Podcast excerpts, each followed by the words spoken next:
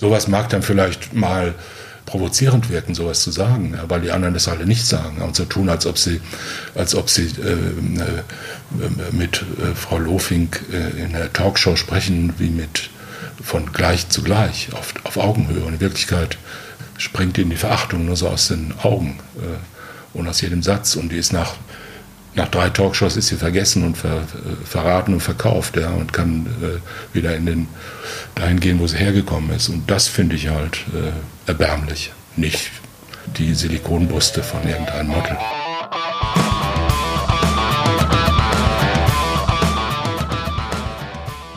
Herzlich willkommen zum zweiten Teil von Sachs Pauli mit dem ehemaligen Bundesrichter Professor Thomas Fischer. Den ersten Teil gibt es auf www.schwäbische.de slash sachspauli und überall, wo es Podcasts gibt.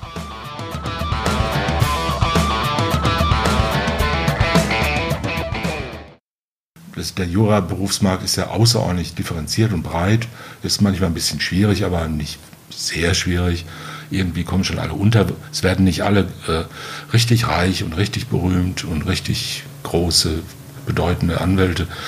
Ähm, aber das ist ja vielleicht auch nicht erforderlich.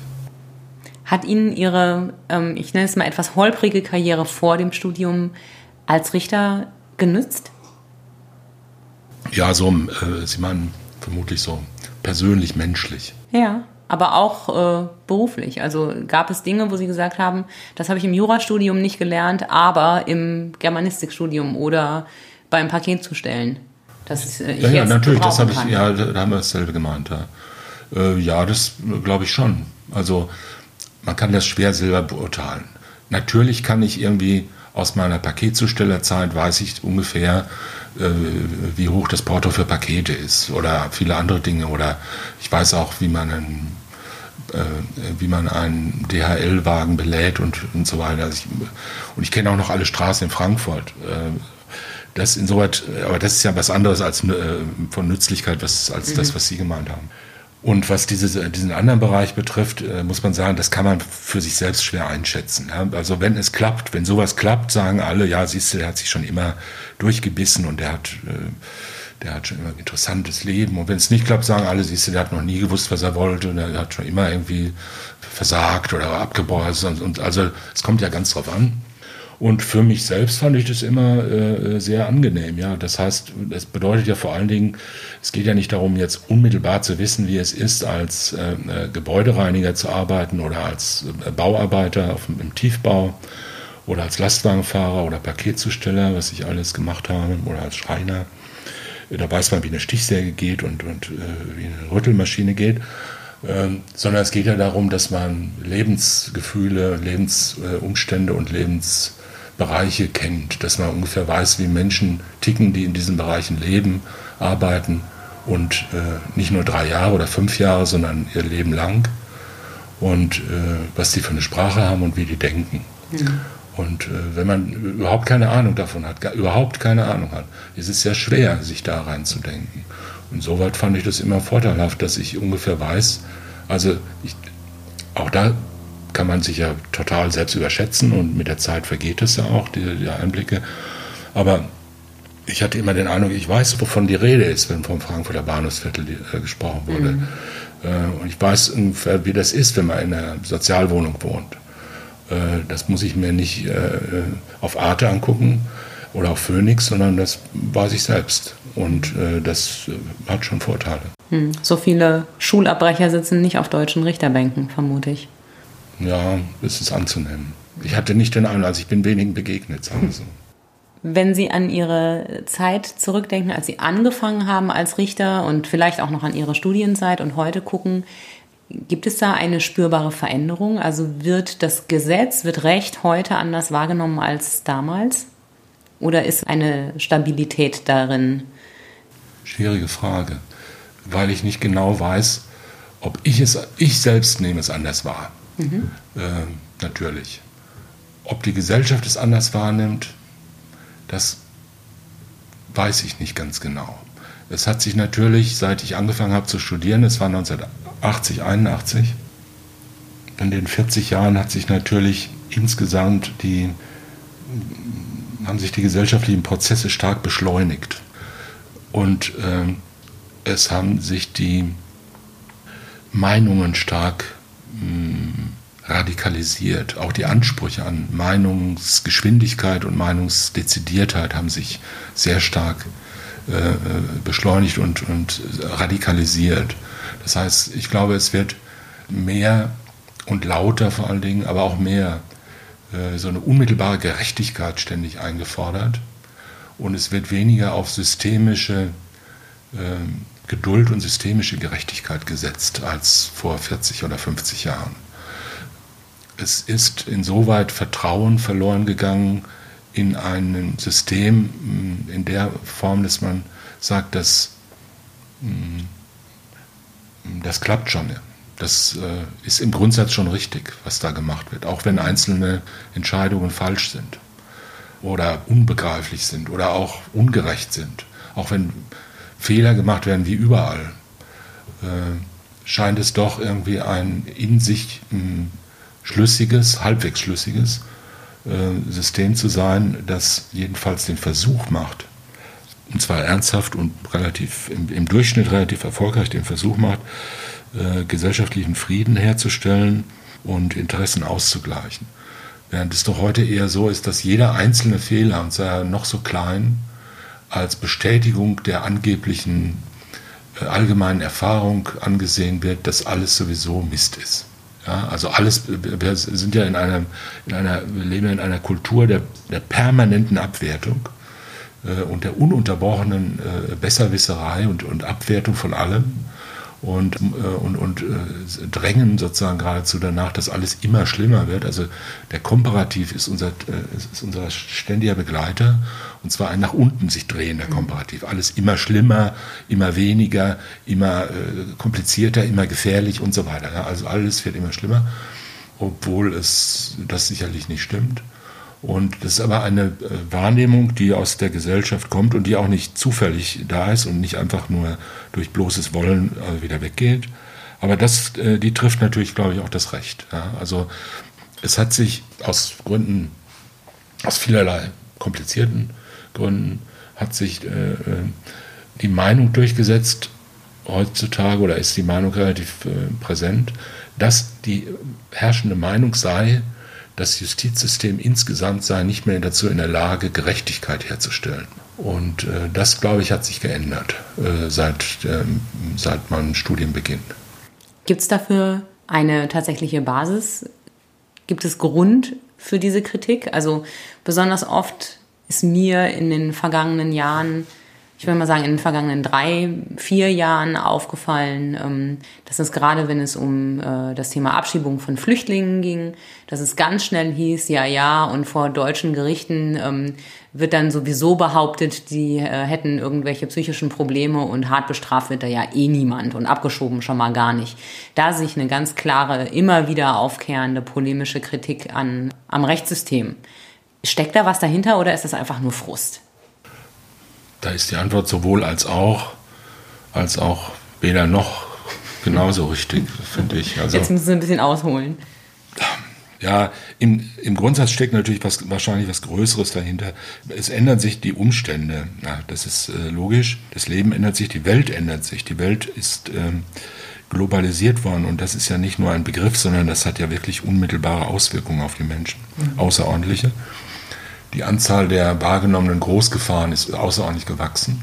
Mhm. Also Gefahren, mit Großgefahren meine ich solche Gefahren, die irgendwie da sind und von denen die Masse der Menschen weiß äh, oder jedenfalls ahnt, dass sie, sie nicht, dass sie nichts dagegen tun können. Wie zum Beispiel der Lastwagen, der auf den Weihnachtsmarkt fährt. Na, oder ich meinte, Terroranschläge. ja, Terrorismus insgesamt mag als Großgefahr gelten, ja. Äh, obwohl die ja schon auch konkretisiert ist. Es gibt aber andere Großgefahren, die noch so äh, das Meer ist voller Plastik. Äh, das Klima bricht zusammen. Äh, die Erde trocknet aus. Die Wüsten werden immer größer. Die eine Milliarde Afrikaner möchten nach Süddeutschland ziehen und hier ein glückliches, schönes, reiches Leben führen. Also solche gigantischen Gefahren, wie früher die Atomkraft, die jetzt inzwischen irgendwie ein bisschen wieder an den Rand gedrängt ist. Also solche Gefahren, wo man, äh, die man nicht mehr personalisieren kann und wo man auch die die Gegenwehr nicht mehr personalisieren kann. Es ist halt nicht ein Mörder oder ein Räuber oder ein, ein sonstiger Unhold, der in den Büschen hängt und den man irgendwie jetzt bekämpfen, abschieben, bestrafen, wegsperren kann, sondern es sind solche schrecklichen Großgefahren und diese Großgefahren werden, äh, sind sozusagen konfrontiert oder das Erlebnis von Großgefahren ist konfrontiert mit dem Erlebnis des Verlustes von Gemeinschaft. Das ist ja ein wesentliches Zeichen von dieser Entwicklung, die wir Globalisierung unter anderem nennen, äh, dass die Gemeinschaften zerbrochen sind seit den 60er Jahren, die uns früher Außenleitung gegeben haben. Außenleitung im Verhalten, indem äh, man auf der, in der Kirche gesagt kriegte, was anständiges Leben ist und in der Schule und in der Lehrstelle und in der Berufsschule und in der Uni. Überall war man umgeben von Autoritäten, die man zwar, an denen man sich zwar abarbeiten konnte, die man hassen oder schlecht finden konnte, aber die einem äh, von außen geleitet haben. Man war also in relativ engen Grenzen. Es war klar, was, was man sonntags anziehen musste, äh, wohin man gehen konnte, wie lange man von daheim wegbleiben durfte, äh, wen man grüßen musste, wie man sich allgemein verhielt und solche, lauter solche schrecklichen Dinge, die die Jugend von sich geschüttelt hatte in den 60er und 70er Jahren. Nicht, weil sie so un unglaublich fortschrittlich war, sondern weil, sie, weil die Verhältnisse sich so geändert haben.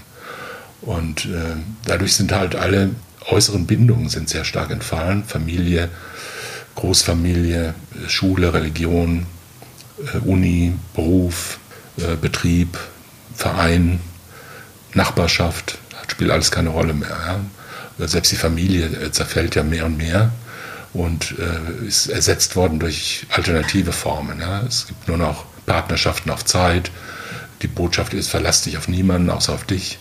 Äh, wer weiß, wie lange die oder der bei dir bleibt. Gut, man kann mal glücklich sein, aber dann auch wieder nicht. Äh, und äh, verlass dich bloß nicht darauf, dass irgendjemand für deine Rente aufkommt. Äh, du musst dich optimieren. Du musst dein ganzes Leben leben und arbeiten und dich weiterbilden und noch mit 70 musst du rumspringen und dir Schmerzcreme auf die Knie schmieren und Fahrrad fahren und eine neue Liebe suchen und sieh zu, wo deine Rente herkommt. Also das ist jetzt mal sehr polemisch zusammengefasst, aber das ist ja das, was wir erleben und das ist eine Vereinzelung der Menschen, die Angst erzeugt, ganz klar. Äh, und die unter anderem auch dazu führt, nicht nur zu Angst führt und zur Unsicherheit, sondern auch dazu führt, dass die ganze Außenleitung, Verhaltensleitung nicht mehr von außen kommt. Wir dürfen ja alles. Alles ist erlaubt. Alles ist, everything goes. Ne? Alles ist möglich. Aber irgendwie dann doch wieder nicht. Mhm. Ja?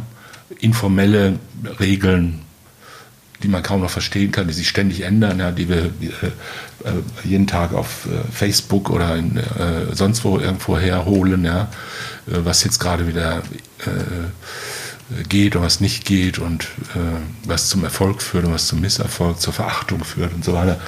Und äh, das bedeutet, alles äh, wird nach innen verlegt. Der Mensch ist für sich selbst verantwortlich, nur noch für sich selbst. Und äh, ist auch für seine mh, Gutheit oder Schlechtheit nur noch für, äh, allein verantwortlich. Für, sein, für das Gelingen des Lebens. Und äh, man muss alle Moral aus sich selbst schöpfen. Und das ist ja nicht einfach. Und alle Regeln aus sich selbst schöpfen.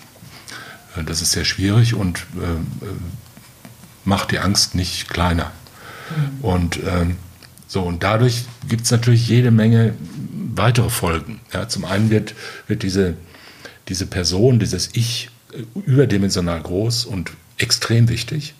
Ja, niemand spricht heute mehr wirklich ernsthaft von wir, das sind so Sonntagsreden und, und äh, fromme Sprüche und so. Äh, aber wir in dem Sinne, wie man das früher sonntags in der Kirche gesagt kriegte, ne, liebe Gemeinde, das gibt es nicht mehr wirklich. Ne? Mhm. Das sind alles irgendwie noch Kumpels äh, in verschiedenen Szenen. Die Verwandten kennen die Freunde nicht mehr, die Freunde kennen die Kollegen nicht mehr und so weiter. Ja, man ist in verschiedenen Abteilungen der Welt unterwegs und orientiert sich. Und ähm, also das Ich wird unglaublich wichtig, deshalb werden auch die Verletzungen des Ich extrem wichtig die Selbstbestimmung ist unser höchstes Gut. Mhm. Gar nicht mehr der, der Körper ist gar nicht mehr so wichtig. Körperverletzung ist weniger schlimm als äh, Selbstbestimmungsverletzung. Ja. Genötigt zu werden ist schlimmer als geohrfeigt zu werden. Ähm, beleidigt zu werden ist extrem schlimm geworden. Hate Speech, ein schreckliches, ne? gemobbt werden ist ganz fürchterlich. Ich will das nicht äh, äh, lächerlich machen, ganz im Gegenteil. Aber das, die Dinge ändern sich. Ja? Mhm. Äh, die, die Bewertungen ändern sich. Und das führt auch dazu, dass andere, dass jetzt zum Beispiel der Staat, die Justiz äh, anders wahrgenommen wird und dass andere, äh, andere Ansprüche gestellt werden. Es wird mehr ein Anspruch auf unmittelbare persönliche äh, Zuwendung äh, gestellt. Ja, du bist dafür verantwortlich, dass ich jetzt hier auf der Stelle und sofort Gerechtigkeit äh, kriege. Und es geht nur um den Einzelfall, es geht nie um die anderen, es geht nie ums System, es geht immer nur um das Einzelne. Und äh, das führt auch natürlich zu, äh, zu einer Überforderung der Justiz. Die Justiz ist aber auch überfordert von den Strukturen selbst muss man sagen. Das ist ja nicht, die, ist nicht, weil die Menschen so doof sind, sondern weil die Welt so ist. Und die Menschen in der Welt so leben müssen und sich so entwickeln.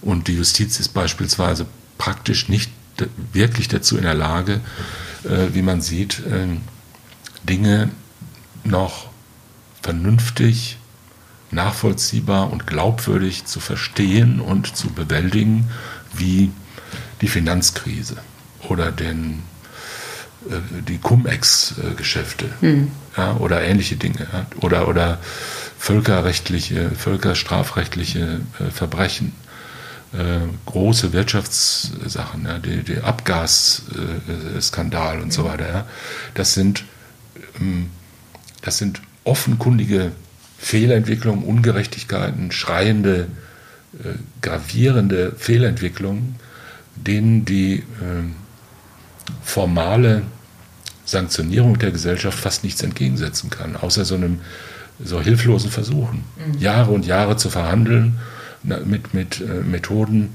die ungeeignet sind, diese Dinge zu verhandeln. Aber wir können auch äh, nicht darauf, können, man kann auch nicht alles durchschlagen, äh, sozusagen mit einem Schwertstrich und sagen, so jetzt, äh, jetzt hauen wir halt den ganzen VW-Vorstand einfach mal lebenslang äh, ins, äh, ins Gefängnis und dann, wird, dann ist wieder Gerechtigkeit hergestellt. Mhm.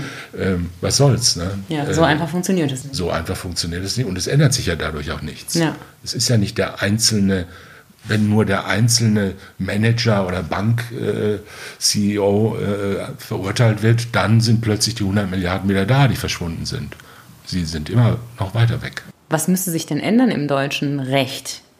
Wir gehen mal in die sehr hypothetische äh, Richtung jetzt und sagen, wir gehen jetzt mal vom Gesetzgeber weg und stellen uns vor, Sie könnten sich von heute auf morgen ein Gesetz in Deutschland wünschen oder eins wegdenken, von dem Sie sagen, das hindert uns oder das ist tatsächlich problematisch, so wie es ist in der Anwendung, in der Umsetzung. Welches Gesetz würden Sie hinzufügen oder wegstreichen, wenn das ganz einfach ginge? Ich weiß, dass ich da jetzt ähm, natürlich ausweiche, aber ich äh, möchte das einfach nicht sagen, weil es mich so stark erinnert an die, an die Träume meiner Kindheit, als ich immer gedacht habe, was, was würde ich tun, wenn ich zaubern könnte? Mhm. Oder wenn ich, äh, das denkt man ja so als Kind, ne, wenn man unsichtbar wäre ja. oder so.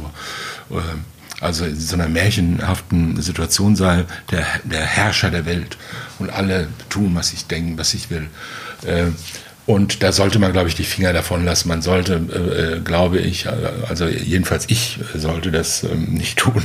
Und ich sollte äh, dabei bleiben zu sagen, im Grundsatz haben sie Dinge sich nicht blöd entwickelt und auch nicht zufällig so entwickelt. Und die, An und die Voraussetzungen, auf denen wir diskutieren, sind eigentlich extrem gut. Wir leben ja. in einer extrem möglichkeitsreichen und äh, äh, gebildeten und äh, angenehmen Welt. Und wir haben alle Möglichkeiten, mit den Schwierigkeiten, die wir uns selber machen, auch fertig zu werden.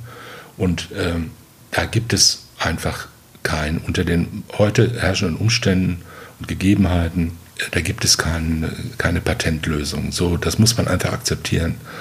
Und äh, weder unter den Hörern einer, eines Podcasts oder einer, den Lesern einer Zeitung noch unter den Richtern eines Bundesgerichtshofs findet sich irgendein genialer Mensch, der ähm, in seiner Schublade das alles, die alles entscheidende Lösung für die Probleme hat. Also wir müssen weiter darüber diskutieren und auf eine bestimmte Weise diskutieren, in vielerlei Hinsicht wahrscheinlich anders, als wir es tun. Und die Lösung ist vielleicht gerade das, darüber zu diskutieren und das anders streiten zu lernen, anders diskutieren zu lernen und äh, diese gemeinsame Machbarkeit weiterzuentwickeln. Denn das ist ja eine der Grundlagen unserer Gesellschaft und auch der Rechtskultur unserer Gesellschaft. Äh, und äh, die ganz wesentliche Aufgabe scheint mir heute zu sein, äh, diese Grundlagen zu sichern und zu behalten und nicht aus dem Auge zu verlieren vor tagesaktuellen Anforderungen und Hysterien. Hm. Das Thema Streiten ist ja eins, was Sie auch schon wirklich lange begleitet. Äh, Sie sind bekannt dafür, dass Sie streitbar sind. Sie verklagen auch schon mal äh, Journalistinnen, wenn äh, die Sachen schreiben, mit denen Sie nicht einverstanden sind. Sie haben sich ordentlich mit dem Bundesgerichtshof angelegt. Das weiß, glaube ich, jeder, der sich mit Ihnen schon mal ein bisschen näher befasst hat. Ist das was, woraus auch andere Juristen aus ihrer Sicht ähm, was mitnehmen sollten, dass man tatsächlich vielleicht manchmal einfach etwas lauter wird und etwas polemischer und etwas spitzer, das, wofür sie so viel Kritik einstecken? Brauchen wir davon mehr? Das kann ich nicht beurteilen. Ähm, ich äh, möchte auch hier wieder äh, leichte Einschränkungen an ihren Voraussetzungen machen.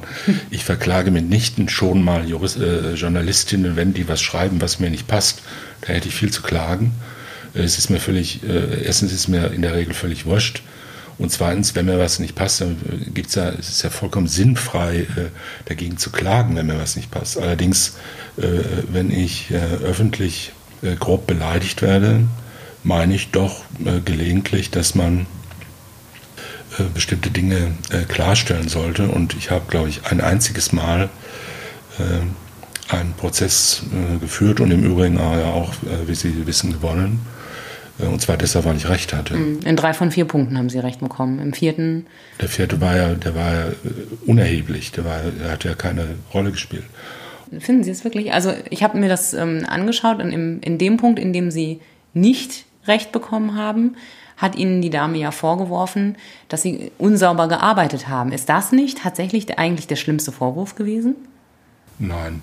Äh, wenn Sie das Urteil des äh, Landgericht sich anschauen, steht da ja drin, dieser Vorwurf, äh, dieser Klageantrag sei nur deshalb äh, äh, abgewiesen worden, äh, weil es offenkundig sei, dass die äh, Beklagte in einem äh, derart grundlegenden Irrtum über die Anforderungen äh, des Rechts und der Wissenschaft und der wissenschaftlichen Arbeit gewesen sei, dass es einfach, dass ihr Vorwurf sozusagen derart albern war und derart falsch, dass man, dass man das gar nicht als Tatsachenbehauptung ansehen könne, sondern nur als sinnfreie Wertung. Das okay. steht ja in dem Urteil drin. Genau. Und eine Wertung kann man und nicht. Eine Wertung kann man nicht äh, angreifen. Also okay.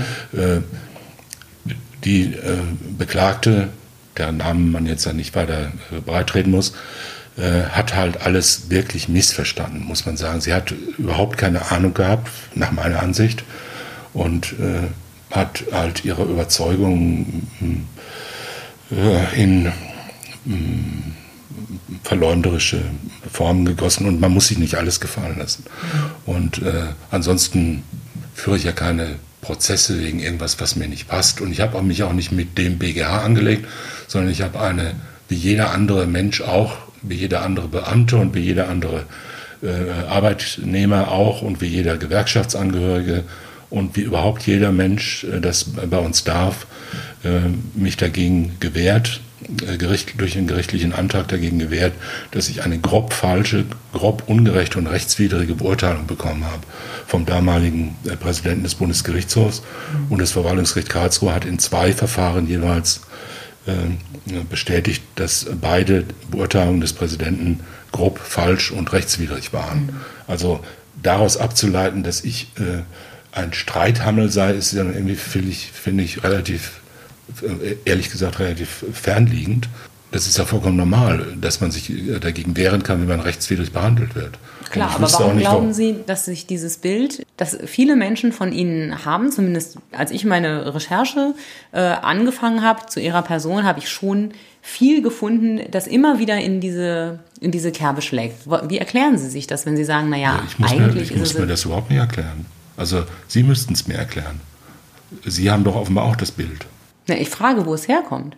Ich habe es nicht. Also ich finde, wir haben uns bisher äh, ohne jegliche Streitereien äh, sehr nett unterhalten. Ja, Sie haben mir keinen streitlustigen Eindruck gemacht. Ich wüsste auch nicht, worüber ich mich jetzt in diesem Zusammenhang streiten sollte. Aber die, das, was ich mich frage, ist, warum wird das so ähm, immer wieder betont bei Ihnen? Haben Sie dafür eine Erklärung? Stört Sie das überhaupt oder ähm, ist Ihnen das eigentlich egal, was, was Nein, das ist, das ist den meisten Menschen nicht egal. Es ist mir egal, wenn es offenkundig äh, Unsinn ist oder wenn es offenkundig dumm ist. Das, äh, das, interessiert mich nicht, was in irgendwelchen Foren irgendwelche äh, Typen äh, da äh, in ihre Tastaturen spritzen. Äh, das ist mir wurscht. das tangiert mich nicht. Ja. Mhm. Ähm, wenn Sie sich die Quellen dieser äh, angeblichen äh, Persönlichkeitserforschungen anschauen, die sind ja teilweise von einer geradezu rührenden Albernheit und, und Belanglosigkeit. Ich zum Beispiel, ich habe als, nur mal als Beispiel, ja, weil das eine der schönen, schöneren Geschichten ist, äh, ich habe in einer Kolumne, in der ich mich äh, relativ moralisch äh, ausgelassen habe über die Verlogenheit des Umgangs mit Sexualität und mit äh, zum Beispiel kindlicher Sexualität oder mit Kindesmissbrauch und in der ich äh, habe ich geschrieben, da ging es glaube ich um, da ging es um den Fall de, von diesem äh, Model äh, Lofink, die damals da eine äh, falsche Anzeige gemacht hat und deshalb verurteilt wurde wegen falscher Anschuldigung.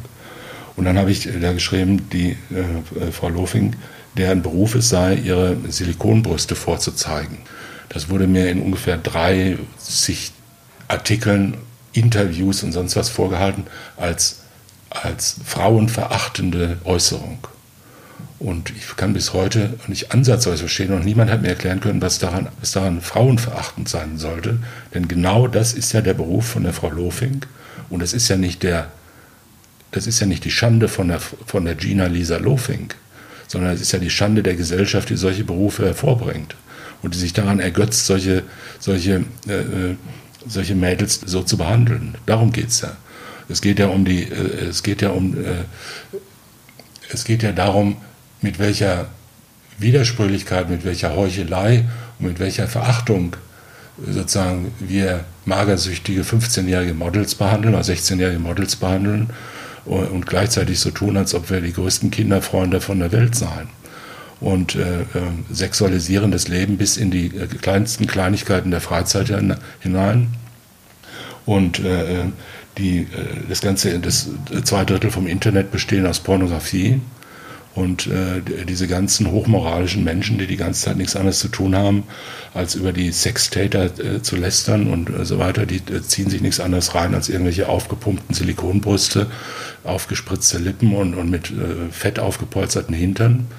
Und äh, äh, das finde ich halt eigentlich eine skandalöse Verdrehung. Ja? Und ich finde, das äh, äh, sollte man auch so nennen. Es ist nicht, das, es ist nicht die, die Schande von Prostituierten, Prostituierte zu sein, äh, sondern es ist die Schande der Gesellschaft, Prostitution hervorzubringen und die Prostituierten so zu behandeln, wie sie es tun und deshalb mit Frauenverachtung oder, oder gar Verachtung dieser einzelnen Person, die ich ja überhaupt nicht kenne und äh, wo ich mich auch nicht, äh, also nicht ansatzweise dazu äh, äh, verstehen würde, die irgendwie verächtlich zu finden. Ja? Äh, die versucht ihr Leben zu leben wie alle anderen auch, ja, und wird äh, und hat einen Fehler gemacht und hat eine Straftat begangen. Dafür ist sie bestraft worden, dann ist ja gut. Und äh, die ist ja auch nicht verächtlicher als irgendein, irgendjemand, der sich äh, in einen Container setzt oder, oder Dschungelcamp oder im Fernsehen vorführen lässt und, und äh, sich da sozusagen für, für, für ein paar hundert, für zigtausend Euro zum, zum Narren und zum Deppen machen lässt. Ja. Und äh, dass wir sowas hervorbringen und uns daran ergötzen als Gesellschaft, das ist ja nicht deren Schuld. Also das ist nicht die Schuld dieser Menschen. Die sind halt, es gibt solche Menschen, die äh, solche Chancen, andere Chancen vielleicht nicht haben oder diese Chancen nutzen. Ähm, das ist mir egal. Aber äh, zurück zum Thema. Ich will damit sagen, sowas mag dann vielleicht mal provozierend wirken, sowas zu sagen, ja, weil die anderen das alle nicht sagen und so tun, als ob sie, als ob sie äh, äh, mit äh, Frau Lofink äh, in der Talkshow sprechen, wie mit von gleich zu gleich, auf, auf Augenhöhe. Und in Wirklichkeit springt ihnen die Verachtung nur so aus den Augen äh, und aus jedem Satz und die ist nach nach drei Talkshows ist sie vergessen und ver, verraten und verkauft, ja, und kann äh, wieder in den dahin gehen, wo sie hergekommen ist. Und das finde ich halt äh, erbärmlich. Nicht die Silikonbrüste von irgendeinem Model. Sie sind ja schon bekannt für die spitze Feder und dass Sie auf genau solche Entwicklungen immer wieder hinweisen, auch in Ihren Kolumnen. Da geht es ja nicht nur um Recht, da geht es ja ganz oft auch um die Gesellschaft. Sind das Themen, die Ihnen am Herzen liegen? Sprechen Sie das vorher mit den Redaktionen ab? Ähm, wonach entscheiden Sie, worüber Sie schreiben und wie viel Freiheit haben Sie? Gibt es Grenzen, wo man Ihnen vorher sagt, also das geht eine Nummer zu weit oder darüber bitte nicht? Äh, oder haben Sie komplett freie Hand? Weder vorher noch nachher. Man hat mir nur einmal nachher gesagt, dass es zu weit geht. Das hat man aber auch nicht mir gesagt, sondern man hat mir nur gesagt, dass ich fristlos gekündigt bin. Das war bei der, das Zeit, war bei der Zeit, als ich äh, geschrieben habe, dass die Zeit sich nicht aufführen soll wie eine Staatsanwaltschaft im Fall Wedel. Mhm. Äh, es hat sich herausgestellt, dass der einzige, äh, die einzige Beteiligte, die von diesem sogenannten mehrfach preisgekrönten Super-Reportage irgendeinen Vorteil hatte, die Zeit war. Alle anderen Beteiligten haben ja nur, sind ja nur schlecht dabei weggekommen. Inzwischen ist ja die Zeit auch mit ihren eigenen Kronzeuginnen in Prozesse verwickelt. Äh, ich habe damit nichts mehr zu tun und will damit auch, Gottlob, nichts mehr zu tun haben. Aber das war der einzige Fall. Ich habe das auch in der Sache, ist mir das ja, weder weiß ich, ob Herr Wedel äh, schuldig ist, noch, ist mir, noch ist, liegt mir da irgendwie an der einen oder anderen Seite irgendwas. Das ist meistens so bei den Fällen, über die ich schreibe. Ich habe jetzt ja nicht zu entscheiden, zum Glück. Und ich habe da auch kein Ticket, das zu entscheiden und weiß es auch nicht besser als alle anderen auch. Aber ich äh, schaue halt drauf, wie die sich aufführen und wenn eine Redaktion äh, unter äh, permanentem Selbstlob sich aufführt äh, wie eine Staatsanwaltschaft und dann auch noch dazu sagt, wir haben uns, wir haben genauso gehandelt, wie die Staatsanwaltschaft handelt und jetzt wissen wir, Schwedel ist schuldig. Dann finde ich das einfach voll neben der Sache. Das ist nicht die Aufgabe einer Redaktion. Ich streite nicht um Texte beispielsweise. Jetzt zum Beispiel beim Spiegel erscheint meine Kolumne immer freitags. Manchmal habe ich donnerstags abends noch, kein, noch nicht ansatzweise ein Thema. Das entsteht dann am Donnerstagabend und wird dann am Freitag früh geschrieben. Oder meistens wird es donnerstags geschrieben. Ja, ich glaube nicht, dass ich wesentlichen Anlass äh, dazu gebe, meine Texte irgendwie zu bearbeiten. Ich glaube auch, dass es nicht ganz meinen Geschmack treffen würde, wenn da jetzt stark rumredigiert würde. Das kann ich mir vorstellen, ja. Und weil in der Regel ja, schreibe ich das, was ich will und äh, das ist auch gut so. Was war denn Ihre Motivation dafür? Das ist ja auch nicht so ganz üblich, dass Juristen äh, sich so öffentlich äußern, wie Sie das schon sehr lange tun. Nein, das ist nicht üblich. Meine Motivation, ich habe irgendwann mal gesagt, äh, auf die Frage, warum, äh, warum machen Sie das, habe ich gesagt, weil ich es kann. Das ist, die, die, Antwort klingt blöd, ist es vielleicht auch ein bisschen, aber äh, es ist auch irgendwie wahr. Also man ist ja nicht nur eines im Leben, man ist ja vieles. Und, äh, aber alles hängt natürlich auch miteinander zusammen. Ich habe lange genug äh, Akten gelesen und Gerichtsurteile geschrieben und gelesen und Verhandlungen geführt. 30 Jahre, 35 Jahre Strafrichter, äh, das reicht dann auch. Ja? Und äh, man muss ja jetzt irgendwie, ich bin ja nicht äh, auf die Welt gekommen, um bis an mein Lebensende jetzt irgendwelche Akten durchzublättern und, zu, und, und, und Menschen zu verurteilen. Und äh, andererseits interessiert mich äh, Strafrecht, Kriminologie, Soziologie sehr stark. Und ich äh, glaube, dass man äh, eine Verantwortung hat, wenn man ein bisschen Ahnung hat und ein bisschen äh, äh, Kraft hat, dass man diese Verantwortung wahrnehmen muss. Und außerdem, das sind natürlich immer eine Menge, immer gleichzeitig viele ähm, Motivationen. Also man will natürlich auch berühmt sein und, und gemocht werden und lauter diese Dinge auch und äh, sich wichtig machen und äh, alles, was man, warum man halt so nach draußen geht und was schreibt, ja, und, und äh, journalistisch, schriftstellerisch, künstlerisch tätig wird, das ist ja immer dieselbe Motivation, dass man auch die Welt besser machen will, äh, die Menschen mag und lauter so Sachen, das ist ja auch klar, das alles hängt mit allem zusammen. Und ich meine beispielsweise, dass, dass es erhebliche Defizite äh, äh gibt, gab, gibt, in der Vermittlung von Recht, nicht im Sinne von, wie viel Schadensersatz also kriegt man, wenn man das linke Kniegelenk verstaucht hat oder so. Ja? Mhm. Da gibt es genug, da klickt man ein bisschen rum, da wird man mit äh, Tonnen von, äh, von mit, mit, Terabyte überschüttet. Ähm, sondern im Verständnis von Recht. Darum geht es ja. Man muss sich ja nur die, die, die, Kommentare unter den Kolumnen in den Foren und so weiter anschauen. Da sieht man, wie viele Menschen doch hm, nur einen sehr begrenzten, sehr beschränkten Zugang zu den Grundlagen, mhm. zu den Verständnisgrundlagen des Rechts haben. Äh, abgesehen davon, dass viel, ganz viele Menschen, überraschend viele Menschen, wirklich nicht wissen, wie das Leben um sie herum funktioniert. Mhm. Ja, das muss man sagen. Wir leben, man denkt immer, wenn man selber, sagen wir mal, äh, einigermaßen äh, vertraut damit ist und das alles bei mir sogar beruflich gemacht hat, dann denkt man, das ist irgendwie normal. Die wissen alle, woher das kommt, ja, dass das Auto da stehen darf und nicht da stehen darf, was jetzt ein äh, was eine einstweilige Verfügung ist und wo das Gericht ist und was, für was das zustellt. Es gibt aber Millionen und Millionen von Menschen, die das überhaupt nicht wissen. Ja. Für die, für die das Leben, der, der Staat, die Obrigkeit, die, die, die sozialen Regeln daherkommen wie vom Himmel gefallen, wie zufällig, wie reine Machtsprüche, ja, die irgendwie durch mehr oder minder geschickte, weil teure Rechtsanwälte mit Tricks durchgesetzt werden. Ja, jetzt nehme ich mir aber einen ganz scharfen, da gewinne ich dann.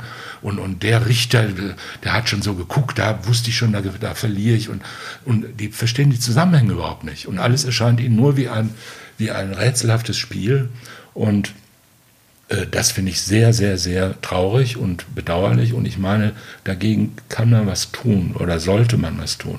Das heißt, ich versuche jetzt ähm, mal das Ziel zu nennen, ich versuche in ähm, Beiträgen, äh, Kolumnen und so weiter, an öffentlichen äh, Auftritten, äh, das zu vermitteln. Nicht Rechtstipps für den Alltag zu geben und auch nicht Nachhilfe für Jurastudenten, sondern für Menschen, die, die sich dafür interessieren, wie alles funktioniert, zu sagen, wie es nach meiner Meinung zusammenhängt und wie man sich es erklären kann. Und äh, dass es in vielerlei Hinsicht viel einfacher ist, viel übersichtlicher und vor allen Dingen auch viel in sich geschlossener, als es häufig wahrgenommen wird, dass die Dinge miteinander zusammenhängen, dass man nicht so, so extrem segmentiert die Welt äh, betrachten soll, sondern dass das schon miteinander zusammenhängt und dass man so wie man auf sich selbst schaut, auch auf die anderen schauen muss und umgekehrt. Und äh, dass man über all den eigenen, über all den partikularen Interessen das System im Auge haben muss, das es ermöglicht, diese partikularen Interessen überhaupt zu, zu einem sinnvollen, das heißt friedlichen Zusammenleben zu bringen. Und mit Friedlichkeit meine ich jetzt nicht Konfliktfreiheit, das ist auch ein großes Missverständnis. Zu meinen Streit sei etwas ganz Schreckliches. Das ist ja auch, wir, wir, erleben das ja auch ganz häufig in der Presse. Da wird schon wieder Streit in der Regierung. Äh, Koalition streitet schon wieder. Der nächste Streit steht vor der Tür. Als ob Streit irgendwas sei, was dann irgendwann doch mal aufhören müsste. Mhm. Ja? Irgendwann muss doch mal Schluss sein mit dem Streit. Jetzt sagt er schon wieder was anderes als der. Ja? Und wer hilft uns dann? Da muss Putin her. Da, da gibt es keinen Streit mehr. Ne? Äh, das ist dann Diktatur. Mag sein. Das ist der, Traum davon, dass alles sich auflöst in eine, in eine wunderbare Harmonie, wo einer alles weiß oder eine, ein Konsortium von weisen Menschen alles weiß äh, und dann alles regelt und alle sind glücklich. Das ist ja völliger Kinderkram. Wir müssen halt mit dem Streit im Streit, das heißt in der Auseinandersetzung und in der Form des Streits leben und uns äh, in einer vernünftigen demokratischen Gesellschaft fortentwickeln. Und dazu meine ich, sollte ich ein bisschen beitragen. Dann streiten wir alle vernünftig weiter, tauschen Argumente aus und hoffen, dass wir alle daran wachsen. Herr Fischer, ich danke Ihnen für Ihre Zeit. Danke, dass Sie sich die genommen haben für Sehr uns gerne. und für die Einblicke in Ihr Berufsleben. Tschüss, Wiedersehen. Danke. Das war Sachs Pauli, die Musik hat Tommy Haug für uns geschrieben und eingespielt. Mein Gast in dieser Doppelfolge war der ehemalige Bundesrichter Professor Thomas Fischer. Auf schwäbische.de findet ihr mehr als diesen Podcast. Das Digitalabo gibt's schon für 9,90 Euro im Monat. Als Hörerin oder Hörer von Sachs Pauli bekommt ihr den ersten Monat kostenlos. Geht dazu auf www.schwäbische.de slash Podcastangebot. Das Probeabo endet automatisch nach einem Monat. Viel Spaß und danke fürs Dabeisein. Wir hören uns.